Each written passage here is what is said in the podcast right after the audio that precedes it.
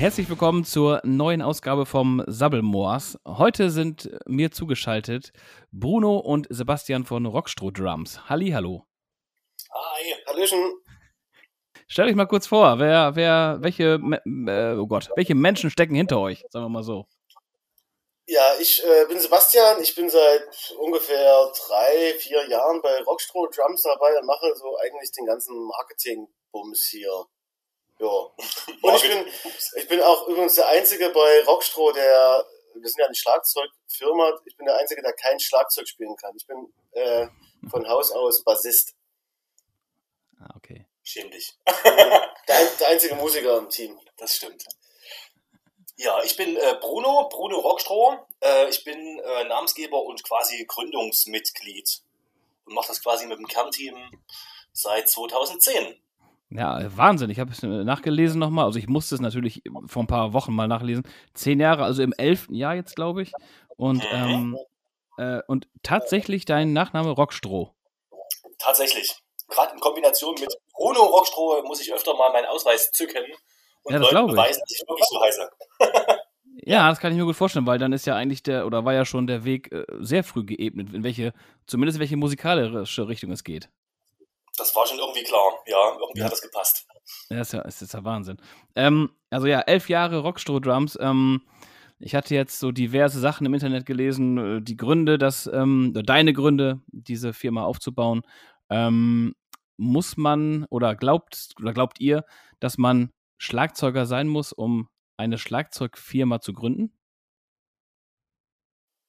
Ja, ich, ich als Nicht-Schlagzeuger würde sagen, ja, da gehört schon ein gewisses Faible auch zum Schlagzeugspielen, denke ich, dazu. Aber Bruno kann da bestimmt noch mehr erzählen, weil der hat es ja quasi ins Leben gerufen. Mhm. Naja, ich glaube, man muss es halt unterscheiden. Also wir sind ja jetzt keine, keine Firmengründer oder kein Startup in dem Sinne gewesen, die das jetzt aus Kommerzgründen gemacht haben. Ne? Also wir haben jetzt kein Business irgendwie aufgebaut und haben gesagt, wir machen da jetzt ganz zeitnah das ganz, ganz große Geld. Also das ist schon, der Grundgedanke von Drums ist schon wirklich Herzblut und Leidenschaft. Und das ist auch genau der Weg, wie sich das Ganze entwickelt hat. Ne? Also wenn wir jetzt sagen, äh, elf Jahre gibt's die Firma offiziell, kannst du locker fünf bis zehn Jahre nochmal draufrechnen, äh, was wir vorab quasi schon vorbereitet haben oder wo die Idee schon gewachsen ist, ähm, äh, die, die Firma zu gründen. Mhm. Ich glaube, als Nicht-Schlagzeuger kommt keiner auf die Idee, wir bauen jetzt Custom-Schlagzeuge. Nee, das, das kann ich mir auch äh, nicht unbedingt vorstellen. Und ähm, war von Anfang an klar, dass äh, die Firma definitiv Rockstroh heißen muss. Nee, eigentlich nicht. Es gab schon Überlegungen, äh, wie wir das nennen und hatten da ein paar Ideen, aber es war einfach das Naheliegendste. Mhm. Wir haben einfach gesagt, das passt einfach so wie Arsch auf Eimer. Das wäre Ja, blöd, auch den so, Namen ja. nehmen. Ja, ja. Und ähm, wer ist noch bei euch im Team? Ähm, aus wie vielen Leuten besteht ihr? Also bei uns ist noch der Falk seit Anbeginn dabei. Ähm, dann der Basti, der ist eher so ein bisschen im Hintergrund. Dann haben wir jetzt seit neuestem den David mit am Start seit letztem Jahr. Der kümmert sich eher so ein bisschen so, ich sag mal, vertriebliche Dinge, äh, strategische Ausrichtung und auch seit so lange wie ich dabei ist auch der Pauli, der macht eher so die ganzen Zahlen, Finanzsachen. Mhm. Genau, also wir sind jetzt, was sind wir jetzt, aber fünfeinhalb Menschen Mhm. ungefähr. Okay. Ähm, ja, und eu euer Ansporn ist es natürlich, äh, Schlagzeuge in allerhöchster Qualität herzustellen. Das ist, äh, wird immer von euch so ersch ähm, erschaffen, sage ich mal, die Schlagzeuge. Ähm, war das auch von vornherein klar, dass ihr keine, ja, keine Serienprodukte herstellen wollt? die Philosophie gab es tatsächlich von Anfang an. Also äh, gestartet ist das Ganze wirklich mit so, ich sag mal, Schlagzeugumbauten, Reparaturen, wir haben das so ein bisschen Pimpin genannt, ne? Also so ging das allgemein los. Wir haben unsere Schlagzeuge, unsere privaten Schlagzeuge umgebaut und modifiziert und es hat sich schnell rumgesprochen. Und irgendwann, ich sag mal so um die 2000er-Wende, ne? Da kam dann so der erste Trend, die ersten geilen Ami-Musikvideos von irgendwelchen Pop-Punk-Bands. Mhm. Auf einmal hast du Schlagzeuge in Farben und Größen gesehen, die gab es hier auf dem deutsch-europäischen Markt gar nicht. Äh, und natürlich kannst du dir irgendwie als 20-Jähriger nicht irgendwie für 6000 Dollar so ein Schlagzeug äh, kaufen und hierher schippen lassen.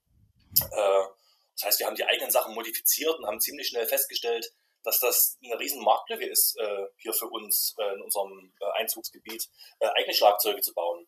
Und das ist bis heute das Kerngeschäft. Und auf deine Frage hinzukommen oder zu beantworten, äh, auch das ist bis heute strenge Philosophie, dass wir wirklich sagen, wir bauen Unikate, also wirklich Schlagzeuge auf Kundenwunsch bezüglich Klang und Optik. wir wollen keine Massenproduktion und Serienproduktion irgendwie, ich sag mal, in Fernost irgendwie, wo tausende Schlagzeuge im Monat gebaut werden. Wir wollen schon das Individuelle, weil der Schwerpunkt bei uns wirklich der Kundenkontakt ist. Naja, genau. Und das ist ja auch das, das äh, Stichwort überhaupt Kundenkontakt, weil äh, ich glaube, es gibt äh, unzählige Dinge, die man an einem Schlagzeug unterschiedlich herstellen und bauen kann. Also ihr müsst da ja auch komplett, ja, oder ihr müsst euch ja komplett dann auch auf den Kunden einlassen und alles bis ins Detail mit ihm dann durchplanen, oder?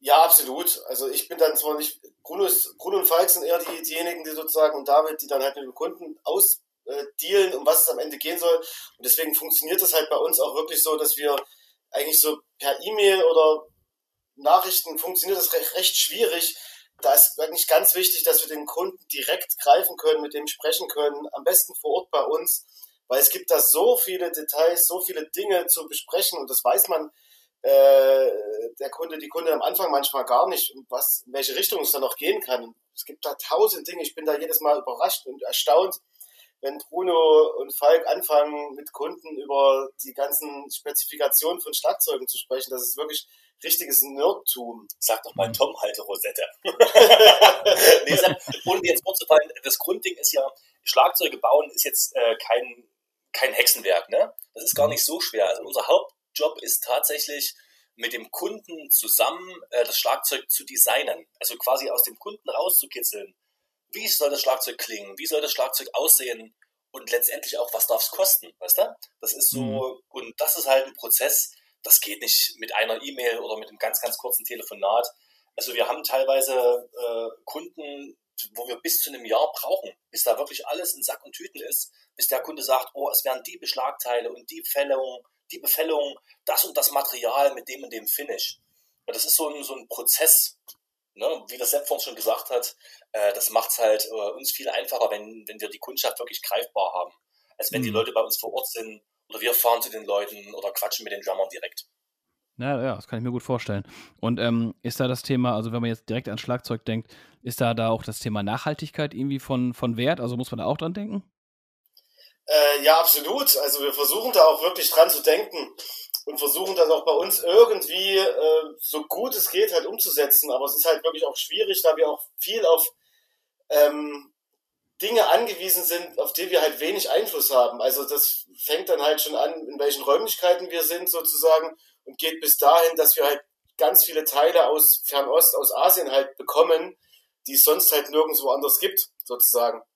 Und da ist es dann halt wirklich ganz schwer, äh, die Lieferketten, die Produktionsstätten, sage ich mal, zu kontrollieren und äh, da halt das richtige Material herzukriegen. Aber wir versuchen es auf jeden Fall das, was wir beeinflussen können, also zum Beispiel das Thema Holz, das Grundmaterial, haben wir äh, bewusst aus dieser Entscheidung äh, vor vielen Jahren den Hersteller gewechselt, weil wir gesagt haben, das ist sehr unökologisch, die Kessel um die halbe Welt zu schippern und haben uns bewusst Lieferanten gesucht, äh, die schon äh, deutlich näher an uns dran sind, um da Transport, wie nennt man es? Transportwege zu minimieren. Transportwege zu minimieren, ja. Hm, ja, okay. Ja, das ist ja auch gut. Und ähm, stellt, also ähm, Liegt der Schwerpunkt äh, bei euch ähm, im, im Rocking-Bereich oder gibt es da auch tatsächlich viele, was weiß ich, Blues, Blues-Schlagzeuger, äh, Jazz-Schlagzeuger oder habt ihr euch äh, streng auf irgendwas fokussiert? Also wir haben uns nicht fokussiert wirklich. Aber da wir zum größten Teil alle aus der Richtung kommen des Rock, des Punkrock, sag ich mal, ähm, wir auch selbst die Musik machen und darauf stehen und irgendwie der, der Name das schon so impliziert, und es auch vom Geschäft, sage ich mal, gut passt, ist, sage ich mal, ein großer oder der größte Teil der Schlagzeuge, die wir bisher gebaut haben, schon eher für die Rockrichtung. Wir haben aber auch schon Jazzer ausgestattet, wir haben Popmusik auch dabei gehabt, äh, Hip-Hop, Klassik, Hip-Hop, Metal. Metal, es ist eigentlich alles dabei. So, also wir wollen uns nicht festlegen, aber es ist halt irgendwie so gekommen, wie es gekommen ist, weil, ja, wie Bruno vorhin schon einleitend sagte, dass durch diesen Ami-Pop Skatepunk damals 2000er äh, kam sozusagen das auf mit diesen Custom Drums und äh, da hat sich das halt auch in diese Richtung so entwickelt hier. Mhm. Gibt es, gibt es ein, ähm, also für euch einen Schlagzeuger, der über allen anderen steht? ich glaube, das müsstest du jeden im Team äh, separat fragen. Also ich glaube, jeder hat äh, verschiedene Lieblingsdrummer. Und mhm. ich weiß äh, von meinen Kollegen, dass das sehr verschiedene Drummer sind. Das sind jetzt nicht äh, nur Rock oder Punk oder Hardcore-Drummer. Das ist sehr äh, genreübergreifend. Ja, Bruno sag's. Hm, okay. Was heißt sag's? Ich, ich mag äh, einen ganz bekannten äh, Jazz-Schlagzeuger. Ich mag auch so Hardcore und so Pop und R&B, natürlich auch Punkrock, ist alles mögliche. Das ist nicht mit einem Namen zu beantworten. Na, ah, okay. Liegt wahrscheinlich auch oftmals daran, aus welchem Genre man dann selber vielleicht kommt sogar. Ne? Kann sein. Wobei, bei dir ist ja auch dann eine andere Richtung, aber egal. Ähm, genau, Nachhaltigkeit, dann äh, wie ist das bei euch, wenn ihr, oder wie geht ihr mit neuen Entdeckungen um? Gibt es im, im Schlagzeugbereich oftmals neue Dinge, also tatsächlich neue ähm, Materialien, neue, äh, neue, neue Schrauben, sag ich mal. Also das ist für euch auch ganz wichtig, oder? Äh, wir sind da selber äh, ziemlich nah dran. Also wir haben sogar eine eigene, ich sag mal, Mini-Abteilung Forschung und Entwicklung und haben quasi äh, im ersten Jahr, also direkt im Gründungsjahr, ein innovatives Produkt rausgebracht. Äh, unsere Zoom Base Drum ist eine Fußtrommel, die kannst du auseinanderschieben und zusammenziehen quasi und die verändert quasi ihren Sound, hat verschiedene andere Vorteile äh, und unabhängig davon haben wir eine ganz, ganz Menge, eine ganz, ganz große Menge Ideen, äh, Sachen auf Halde, Sachen, an denen wir arbeiten, was so innovative Produkte sind, die es auf dem Markt so tatsächlich noch nicht gibt. Aber das ist halt alles ein sehr, sehr langwieriger Prozess, auch ein sehr teurer Prozess, wo man halt echt immer genau gucken muss, äh, was wird jetzt so das nächste, was wir in Angriff nehmen. Aber langweilig wird es da nicht. Also wir gucken schon so, was auf dem Schlagzeug äh, Instrumentenmarkt so passiert, auf jeden Fall. Da sind wir schon up to date. Und ich muss da sagen, Bruno, äh, berichtige mich, ich habe das Gefühl, dass da jetzt nicht wahnsinnig viel passiert. Das, da ist, es ist wie bei der Musik, es gibt äh, sieben Töne und dann kann man die mal anders anordnen, aber so richtig viel neue Dinge, sage ich mal, kommt da jetzt nicht immer raus. Es gibt immer mal eine neue Entwicklung, hier und da ein kleines Tool oder eine kleine Sache, die irgendwie ganz cool ist, aber so die großen Neuerungen gibt es da nicht. Also am Ende sind es irgendwelche Trommeln, auf die man draufhaut und irgendwelche Becken, die bums laut sind. Und das sagt der Bassist. Das sagt der Bassist, ja. Das ist unfassbar, sagt der Bassist. Man muss ja auch manchmal das ein bisschen einfach halten, damit es auch jeder versteht. ja, der, der Riesenunterschied ist, den die meisten Musiker tatsächlich gar nicht begreifen oder wo die wenigsten Leute drüber nachdenken. Weißt du, wenn du dir eine Trompete kaufst, äh, dann klingt die gut oder klingt die nicht gut dass ein Schlagzeug mit der Kombination aus egal wie viele Trommeln plus die ganzen Ständer dazu, plus die Becken und ein Snare und ein Hocker, dass so ein Schlagzeug aus locker 15 Einzelinstrumenten besteht.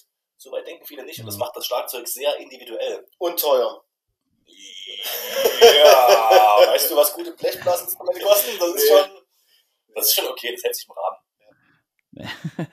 ja, aber das Schlagzeug ist sicherlich äh, mit eins der teuersten Instrumente. Gehe auch mal stark von aus. Neben also wenn ich das so sehe, wenn mein Schlagzeuger sich neue Becken kauft, da, da schlackern mir schon manchmal die Ohren, wenn da irgendwie dafür pff, wie viel 100 Euro ein neues Becken angeschafft wird, wo ich mir denke, dafür könnte ich mir jetzt auch äh, andere Sachen kaufen. Mhm. Und die gehen ja auch mhm. regelmäßig kaputt.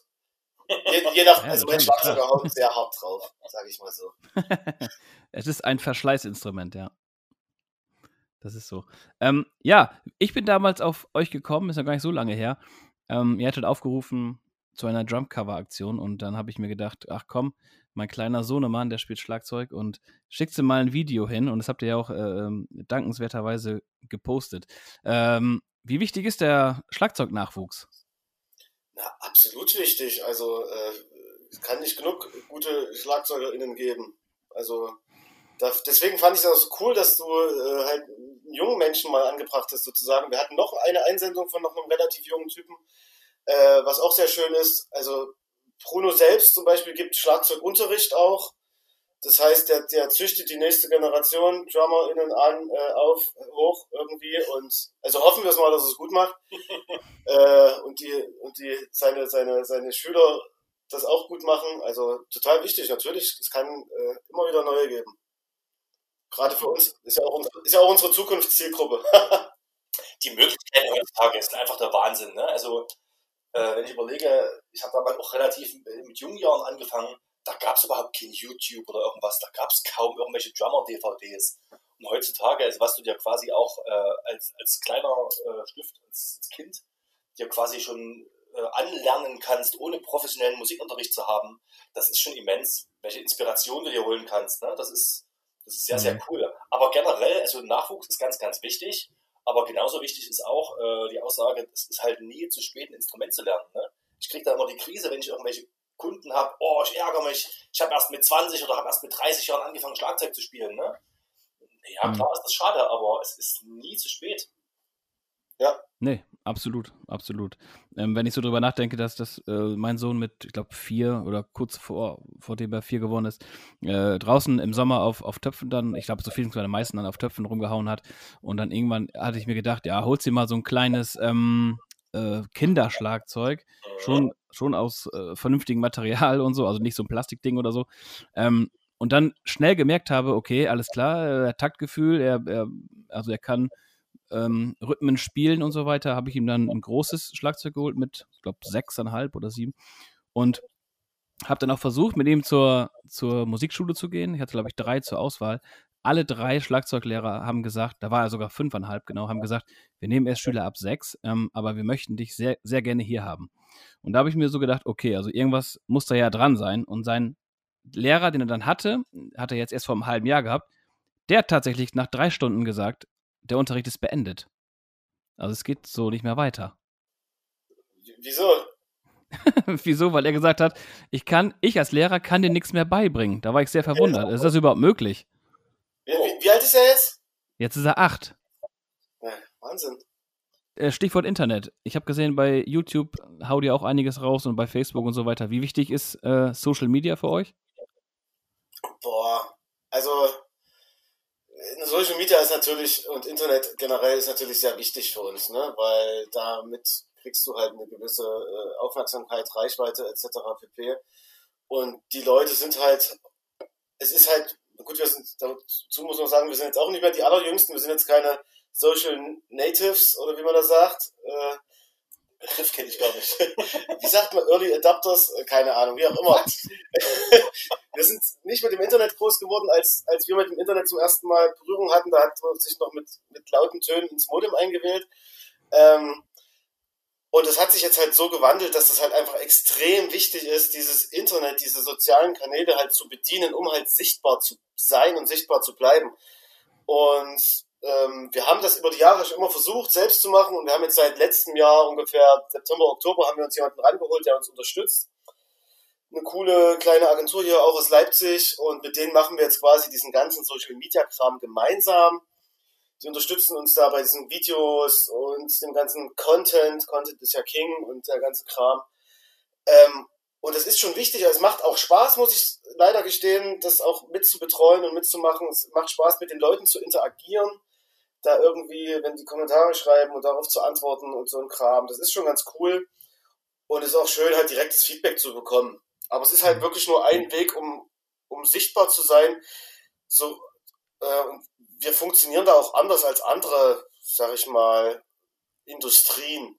Das wieder, wie vorhin, wie wir vorhin schon sagten, wir wollen eigentlich den direkten, persönlichen Kontakt am besten im Gespräch bei uns in der Werkstatt, um halt die Sachen zu klären, weil das, das hat bei uns ganz viel mit, mit Anfassen, Ausprobieren, selbst sehen, selbst hören zu tun. Und das ist halt schwer, um da jetzt wieder den Bogen zu schlagen, das in die, ins Internet zu transportieren, sozusagen. Dieses mhm. Feeling, was es bei uns gibt, sozusagen.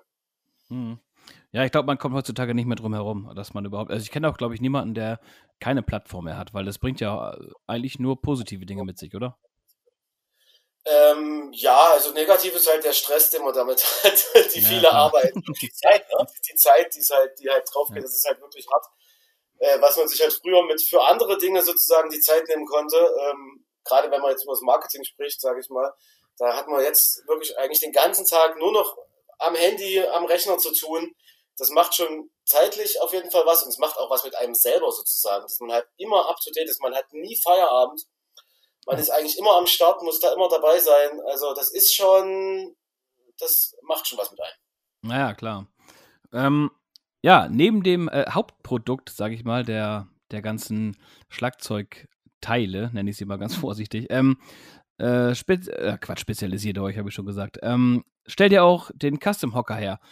Ähm, ich habe es gesehen, das ist mir zufällig auch, äh, habe ich vorher auch äh, nicht unbedingt gewusst, äh, weil ein bekannt oder ein Kumpel von mir ist Schlagzeuger bei einer Band, äh, die Fliesenleger. Der hat sich einen Schlagzeughocker von euch herstellen lassen. Ist mir sehr. Ach, das war mir gleich direkt. Dass es da jetzt auch die, die Verbindung gibt, also ist ja wirklich Wahnsinn.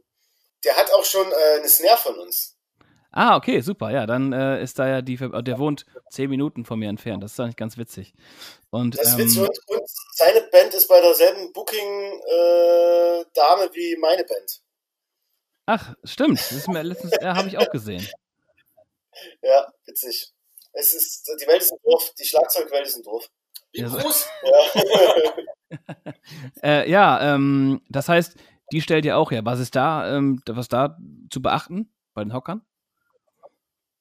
Ähm, das Grundprinzip, äh, genau wie bei unseren Schlagzeugen. Kunde ist König und sagt, was er haben möchte.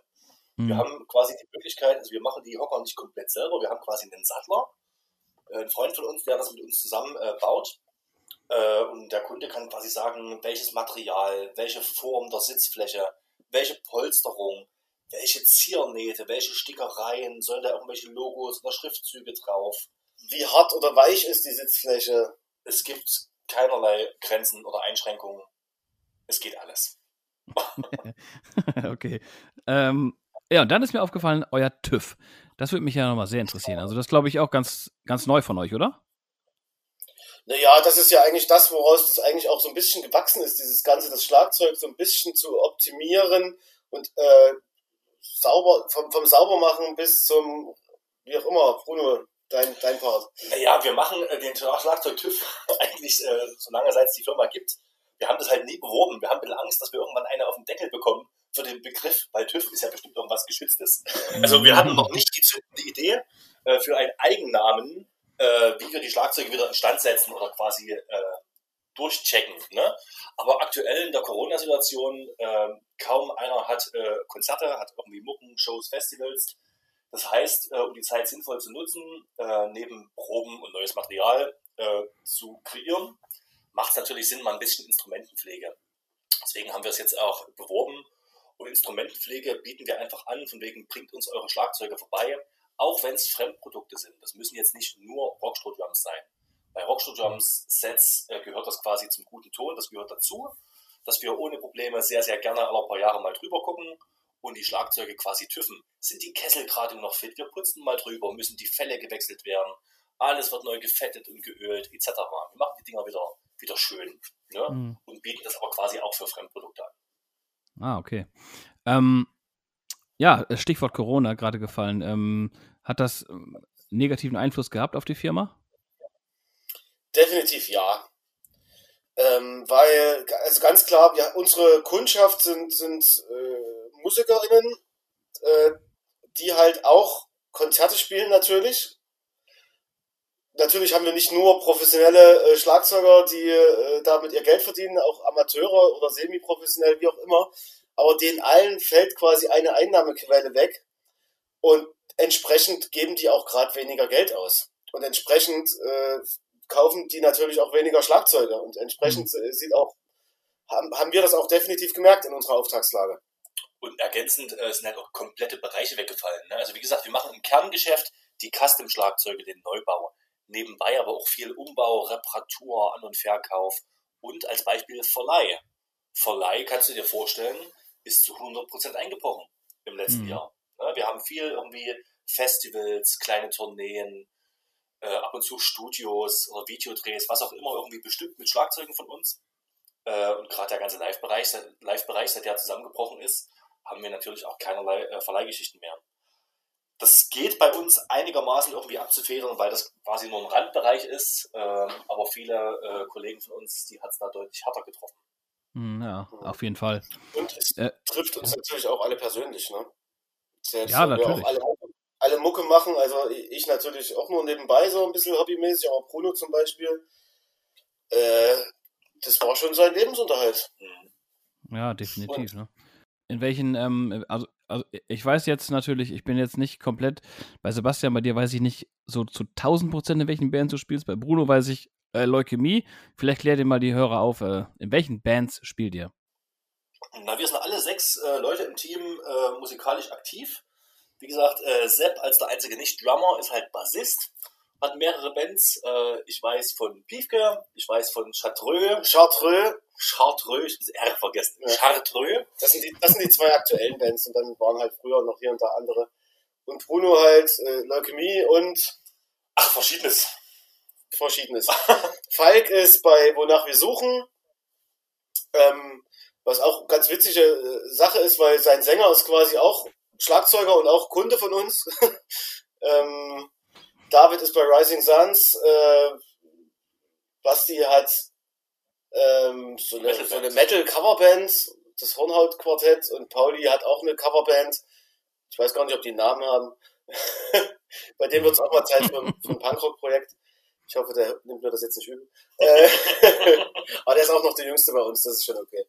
Ähm, ja, Mucke machen ist einfach das, auch das, das verbindende Element bei uns definitiv. Naja, dann hattet ihr ja in dieser Zeit jetzt zumindest, wenn man was Positives rausziehen kann, mehr Zeit für Rockstroh-Drums eigentlich, ne? Es ist tatsächlich, also meine, meine Erfahrung war jetzt wirklich, das letzte Jahr habe ich mehr für Rockstroh gemacht. Also ich habe ja auch noch, ich weiß gar nicht, ich habe ja auch noch einen normalen Job nebenher mit dem ich Geld verdiene quasi. Ähm, noch mehr Geld. noch mehr Geld. Ha, ha. ähm, ich habe trotzdem irgendwie das letzte Jahr mehr für Rockstrom-Drums gemacht und habe aber trotzdem auch mit meinen Bands, mit meinen beiden Bands, extrem viel zu tun gehabt. Auch wenn keine Konzerte waren und mhm. ich kein Booking machen musste oder so. Wir haben halt letztes Jahr mit meinen beiden Bands aufgenommen.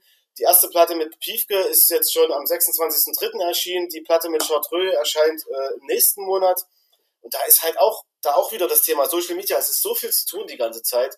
Die ganze Vorbereitung, die ganze Promo, der ganze Kram, der da dran hängt, dass ich irgendwo diese, viele Leute sagen ja immer, ja, Homeoffice, äh, Lockdown, es ist alles langweilig, wir haben nichts zu tun. Ich hatte auch mal so Phasen, wo ich mal gepuzzelt habe und abends nicht wusste, was ich mache. Aber seit einem halben Jahr oder dreiviertel Jahr bin ich eigentlich nur noch am Rödeln, weil irgendwie trotzdem so viel zu tun ist. Es ist eigentlich erstaunlich. Wie, wie ist das dann, wenn man, ähm, ich gehe mal davon aus, dass äh, die Bands alle Rockstroh-Drums spielen natürlich. Ähm, wie ist das dann live? Also was passiert mit dem Schlagzeug? Was kann passieren mit dem Schlagzeug live? Ja, alles. Es kann, also außer, außer spontane Selbstentzündung würde ich sagen, kann eigentlich alles passieren. Aber gutes Beispiel, wir haben, wenn wir vom Verleih manchmal Schlagzeuge von einer Metal-Show zurückkriegen, da ist da regelmäßig Blut drauf. Also sage ich mal, ähm, ganz, ganz Standardsachen sind, die Fälle gehen kaputt. Das passiert eigentlich fast immer. Und die, äh, wie ist das denn mitten im Konzert, äh, mitten im Lied? Äh, was, wie, wie, äh, wie, tauscht man die Fälle nach dem Lied oder wie läuft das ab? Wie schnell geht das? Also die wenigsten äh, Schlagzeuger, die ich privat kenne, äh, haben überhaupt eine Ersatzfälle dabei. Also ich sag mal im semi-professionellen Bereich. Das heißt, wenn da wirklich was kaputt geht, dann bist du am Arsch. Ne? Dann kannst du quasi nur hoffen, mhm. dass es nicht nur ein Schlagzeug auf der Show gibt, sondern dass es irgendwie äh, vielleicht noch eine Vorband oder die Hauptband irgendwie aushelfen kann. Äh, bei professionellen Bands, wenn dann tatsächlich äh, Backup, also Ersatzfälle äh, mit dabei sind, direkt beim Konzert ein Schlagzeugfeuer wechseln. Also ich musste es zum Glück noch nie. Wenn mal auf einem Tom ein Fell passiert, das kannst du weglassen. Eine Snare sollte man eigentlich immer als Ersatz dabei haben. Bassdrum, tja, gute Frage. Wie lange würde es dauern, während der laufenden Show ein Bassdrum-Fell zu wechseln? Das wäre mal eine geile Challenge. Ja, auf jeden das Fall. Das wäre mal eine geile Herausforderung. Wir werden das auch. Ah, ja, ja, siehst du. Wir machen da eine Story draus. Wie schnell geht's im Live-Einsatz ein Bassjump-Feld zu wechseln? Ich schreibe mir das mal auf. Danke für den Einfall. Zum Glück noch nie passiert. Sehr, sehr gerne. ja, super. Dann sind wir mal auf das Ergebnis gespannt. Ähm, gab es Bauten, die ihr ablehnen musstet? Also kommen auch äh, Bands aus dem nicht vernünftigen Bereich auf euch zu? ähm, ja, natürlich. Ähm, ist ein heikles Thema. Äh, in erster Linie, wir sind eine Schlagzeugfirma und keine Partei, sind trotzdem mhm. alle sechs im Team politisch äh, engagiert und sehr gesetzt und müssen natürlich äh, Bands ablehnen, die teilweise anfragen. Mhm. Das ist manchmal nicht ganz einfach, weil das auch teilweise keine unbekannten Bands sind oder Bands, die uns langfristig, wenn man die Politik ausklammern würde, vielleicht sogar weiterbringen würde. Wo wir aber sagen, äh, Leute, passt auf, wir wollen die Diskussion einfach nicht, ne? Das ist, wir wollen mhm. nicht mit Bands zusammenarbeiten, wo wir nicht dahinter stehen. Ja.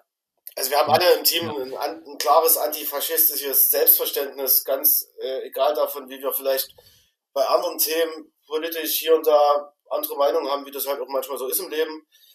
Äh, aber ganz klar, ja, Nazis sind scheiße. Ja, ja, genau. Wie, äh, wie wäre das, wenn, ähm, also, oder wie verhält sich das, wenn jetzt, weil diese, äh, ich sag mal, jetzt verkauft jemand sein Schlagzeug unwissend an so jemanden, privat, und euer Logo taucht dann irgendwo auf. Wie wäre das dann? Also rechtlich? Ich glaube, rechtlich gibt es da nicht wirklich eine Handhabe. Und selbst wenn, dann haben wir gar nicht die Mittel, um da uns irgendwie einen, äh, einen teuren Anwalt leisten zu wollen oder können. Ich glaube, wir würden das dann halt auch versuchen, über irgendeinen direkten Weg halt zu lösen. Das ist, glaube ich, es war schon mal nicht irgendwann so mal eine Situation. Ich weiß gar nicht mehr. Ich, nee, ich glaube nicht. Aber es wäre halt natürlich uncool. Und wir würden da natürlich auch darauf achten, wenn uns das irgendwo mal über den Weg läuft, dass wir das halt so schnell wie möglich geregelt kriegen. Also wir hatten einmal ein Schlagzeug in einem Verleih äh, und vorher nicht drüber nachgedacht, äh, ja, geht mal raus und haben dann festgestellt, kurz äh, vor der eigentlichen Show, dass da irgendwie eine Band gespielt hat, die war nicht ganz so cool. Ne? Mhm. Und wir konnten das unmöglich zurückziehen, den Verleih. Was wir gemacht haben, wir haben überall die Logos runtergenommen. Also haben quasi ein unbelabeltes Set hingestellt. Also da stand nirgends mhm, okay. drauf. Das war so mhm. der einzige Kompromiss, der uns dem Punkt eingefallen ist. Auf die Schnelle. Ja. Ja, ja, klar. Ja, kann ich mir gut vorstellen. Das ist ja auch nicht einfach dann. ist manchmal nicht einfach, ja. Das ist schwer. Ja, kann ich mir gut vorstellen. Ähm, ja, ich, ich werde durch. Äh, was liegt in der Zukunft bei Rockstroh Drums an? Schlagzeuge bauen, Schlagzeuge bauen und Social Media. also wir versuchen jetzt irgendwie das Jahr rumzukriegen. Wir haben ja jetzt letztes Jahr eigentlich zehnjähriges Jubiläum gehabt und wollten dazu eigentlich eine Sause machen mit Bands von unseren Leuten sozusagen, von unseren Endorsern, von unseren Artists. Hier in Leipzig, cooles Konzert mit unseren, mit unserer Crew, mit unserer ganzen Family und allen Leuten, die mit uns zu tun haben. Hat ja leider nicht geklappt. Wir versuchen es, wir haben jetzt gerade angefangen und versuchen es dieses Jahr vielleicht irgendwie auf die Reihe zu kriegen. Mal schauen, ob das was wird. Wir sind skeptisch aber trotzdem optimistisch eingestellt. Das wäre halt geil, sozusagen nochmal das, das Jubiläum nachzuholen. Und wenn es jetzt elfeinhalb Jahre Rockstroh sind, ist es auch egal. Scheißegal, was draufsteht. Hauptsache, wir haben eine coole Party äh, und sehen die ganzen Leute nochmal wieder. Das wäre quasi, das ist eigentlich das große Ziel für dieses Jahr. Und halt äh, nicht pleite gehen. Hoffen, dass es irgendwann ja. mit den Shows so weitergeht. Äh, auch äh, Kunden von uns, äh, Freunde, Endorser, äh, wir drücken allen die Daumen, dass alle durchhalten. Wir freuen uns drauf, wenn es wieder auch mal losgeht mit Konzerten. Äh, neue Schlagzeuge für Videodrehs, für Konzerte, für Tourneen äh, etc. Wir bleiben am Ball. Ja, super. Dann bedanke ich mich für das nette Gespräch und bis bald. Wir bedanken uns. Vielen Dank für die Einladung, Flo. Ciao. Danke. Ciao. Ciao.